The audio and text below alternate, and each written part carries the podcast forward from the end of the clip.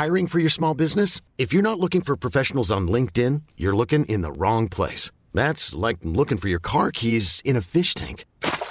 LinkedIn helps you hire professionals you can't find anywhere else, even those who aren't actively searching for a new job but might be open to the perfect role. In a given month, over 70% of LinkedIn users don't even visit other leading job sites. So start looking in the right place. With LinkedIn, you can hire professionals like a professional. Post your free job on linkedin.com slash achieve today. La Chine accusée par la NASA de vouloir prendre le contrôle de la Lune, la démission du Premier ministre britannique Boris Johnson, une révolte aux Pays-Bas ou encore le reste de l'actualité euh, en bref. Et c'est très chargé aujourd'hui. Salut c'est Hugo, j'espère que vous allez bien. Installez-vous confortablement ou alors faites attention à vous si vous êtes sur la route ou je ne sais quoi, que vous écoutez euh, ces actus du jour euh, en podcast audio. On est parti ensemble pour une nouvelle plongée dans l'actualité en une dizaine de minutes. Et on commence donc avec un premier sujet brûlant dans l'actualité politique politique, ça se passe au Royaume-Uni après les démissions en série de plusieurs de ses ministres. Eh bien, le Premier ministre britannique Boris Johnson a démissionné de la tête de son parti, le parti euh, conservateur donc. Alors qu'est-ce qui se passe? Est-ce qu'il va rester à son poste de Premier ministre? On va essayer de comprendre exactement ce qui se passe. C'est assez inédit. Alors on en parlait hier, Boris Johnson a été au cœur de nombreux scandales ces dernières années. Le principal scandale, ça a été le Partygate. En gros, euh, le fait qu'il ait organisé des fêtes pendant euh, le confinement, alors qu'il disait donc au reste de la population euh, de rester chez eux. Et plus récemment, on a également appris qu'un des membres de son gouvernement était accusé d'attouchement sexuel sur deux hommes, des accusations euh, dont Boris Johnson était au courant dès 2019, autrement dit donc avant même de le nommer ministre. Et plus globalement, au-delà de toutes ces affaires, il y a une forme de perte de confiance de la part euh, des membres du gouvernement, mais aussi d'ailleurs de la part d'une bonne partie de la population.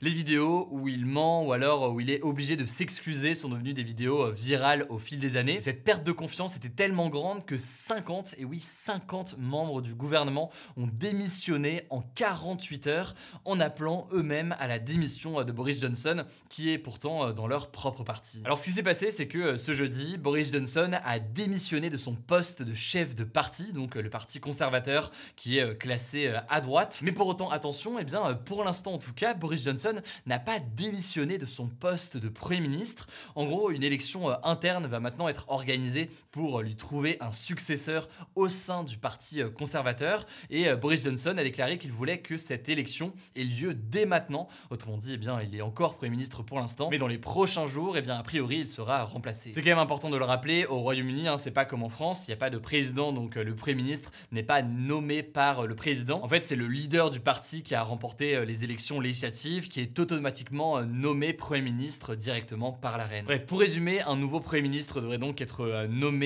très prochainement pour remplacer euh, Boris Johnson, et ce alors que le Royaume-Uni traverse actuellement une crise politique, vous l'aurez compris, de très grande ampleur. Évidemment, vous le savez, on vous tient au courant euh, sur tout ça. Allez, on continue avec le sujet à la une de ces actus du jour, direction l'espace. Pourquoi? Eh bien parce que la NASA, donc euh, l'agence spatiale américaine, a accusé la Chine de vouloir prendre le contrôle de la Lune, rien que ça. Alors y a-t-il réellement un objectif Lune? Qu'est-ce qui est en jeu? On va voir donc tout ça ensemble. Spoiler, il y a très clairement des combats de communication, mais aussi donc des combats dans les airs, des enjeux géopolitiques entre deux grandes puissances mondiales. Alors redonnons un petit peu de contexte, tout est parti d'une interview donnée au journal allemand Bild par le patron de la NASA, Bill Nelson, alors que la Chine met en place aujourd'hui de nombreux projets d'exploration de la Lune, et eh bien selon le patron de la NASA, tout ça a un objectif bien plus large que simplement des études scientifiques. Le patron de la NASA a notamment déclaré, je cite, Nous devons être très inquiets que la Chine atterrisse sur la Lune et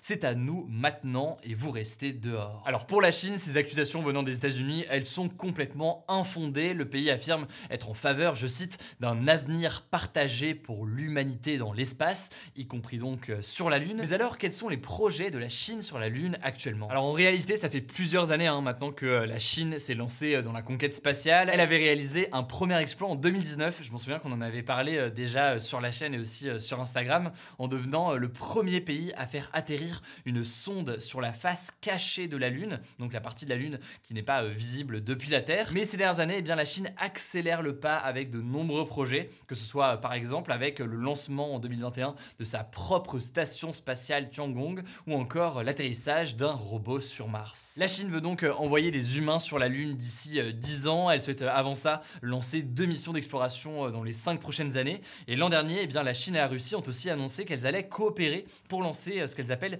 une base lunaire permanente euh, dans la décennie 2030. Donc c'est justement dans une dizaine d'années. Et en l'occurrence, c'est un endroit où euh, il y aurait des astronautes qui vivraient. Donc c'est une sorte de station spatiale internationale, mais qui serait posée sur la Lune. Alors évidemment, il se passe aussi des choses du côté américain. Les États-Unis ont eux aussi décidé de relancer la conquête lunaire, eux qui ont donc envoyé pour la dernière fois des hommes sur la Lune il y a 50 ans, en 1972. La NASA aimerait en effet à nouveau envoyer des humains sur la Lune d'ici à 2027, mais c'est une échéance qui continue à être repoussée euh, pas mal ces derniers temps. Donc on va voir quelle date est réellement euh, fixée et qui du coup eh bien, reviendra sur la Lune euh, en premier. En tout cas, il n'y a absolument aucun doute sur le fait que la Lune va être un terrain d'affrontement diplomatique et géopolitique entre les États-Unis et la Chine et éventuellement aussi forcément la Russie qui a une carte importante à jouer. Et en l'occurrence, c'est pas surprenant parce que bien la conquête spatiale, ça a toujours été des éléments de progrès scientifique, mais aussi eh bien, un terrain important de géopolitique, notamment évidemment pendant euh, la guerre froide.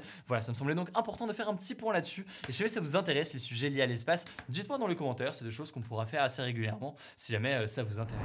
On continue avec euh, les actualités en bref. D'abord, cette première information, le journaliste et militant de gauche Tahabouaf a réagi ce mardi dans une lettre ouverte aux accusations faites contre lui, des accusations lors des élections législatives auxquelles il était pendant un moment candidat pour la France Insoumise. Alors pour ceux qui n'avaient pas suivi, Tahabouaf c'était donc un candidat dans la 14e circonscription euh, du Rhône et euh, le 10 mai dernier, il avait renoncé à se présenter en invoquant euh, dans un communiqué eh bien, le harcèlement ou encore les attaques racistes contre lui lors de la campagne. Le truc c'est que le lendemain, on apprenait qu'il était accusé par au moins trois personnes de harcèlement et de violence sexuelle. Alors dans cette lettre publiée mardi, il accuse la France Insoumise de l'avoir obligé à donner une fausse justification pour son retrait de candidature, en gros de mettre en avant le fait qu'il était euh, victime d'attaques euh, racistes, alors qu'en réalité ce retrait serait dû à une volonté de la France Insoumise de le retirer en raison de ces accusations. Il réclame, je cite, qu'une procédure juste et équitable soit lancée pour qu'il puisse savoir ce qu'on lui reproche exactement et pouvoir du coup se défendre face à ces accusations. Deuxième actualité, toujours en France, pour faire face à l'augmentation générale des prix très importante en France, rien que 5% sur euh, l'année passée et probablement euh, plus euh, cette année, eh bien les bourses étudiantes vont augmenter de 4% selon des informations de France Info. Cette mesure donc d'augmentation du montant des bourses pour les étudiants qui reçoivent ces montants-là en cas de difficultés financières, ça s'ajoute à d'autres aides, notamment l'aide exceptionnelle de 100 euros qui sera versée en septembre 2022 une seule fois aux 9 millions de Français les plus modestes, dont du coup certains étudiants. Et ça rejoint aussi eh bien, le dispositif du repas à 1 euro dans les restaurants universitaires qui est prolongé encore aujourd'hui, il faut le savoir. Alors pour les étudiants boursiers, mais aussi auprès des étudiants les plus précaires qui en formulent la demande auprès du Crous et ce donc même s'ils ne sont pas étudiants boursiers. Alors c'est des mesures qui sont saluées par certains mais jugées très largement insuffisantes pour d'autres concernant la situation des étudiants. Je vous en reparle plus en détail dans quelques jours. Troisième actualité qui est liée d'une certaine façon au second sujet et qui est un sujet absolument majeur. C'est un chiffre très très marquant. 62% des 18-24 ans disent avoir eu des pensées suicidaires depuis septembre 2021. C'est une enquête menée par euh, l'IFOP pour euh, la fondation Jean Jaurès. 62% donc qui auraient eu euh, des pensées suicidaires depuis septembre. À titre de comparaison, cette proportion, elle s'élève à 34% pour le total de la population, ce qui est déjà d'ailleurs un chiffre énorme.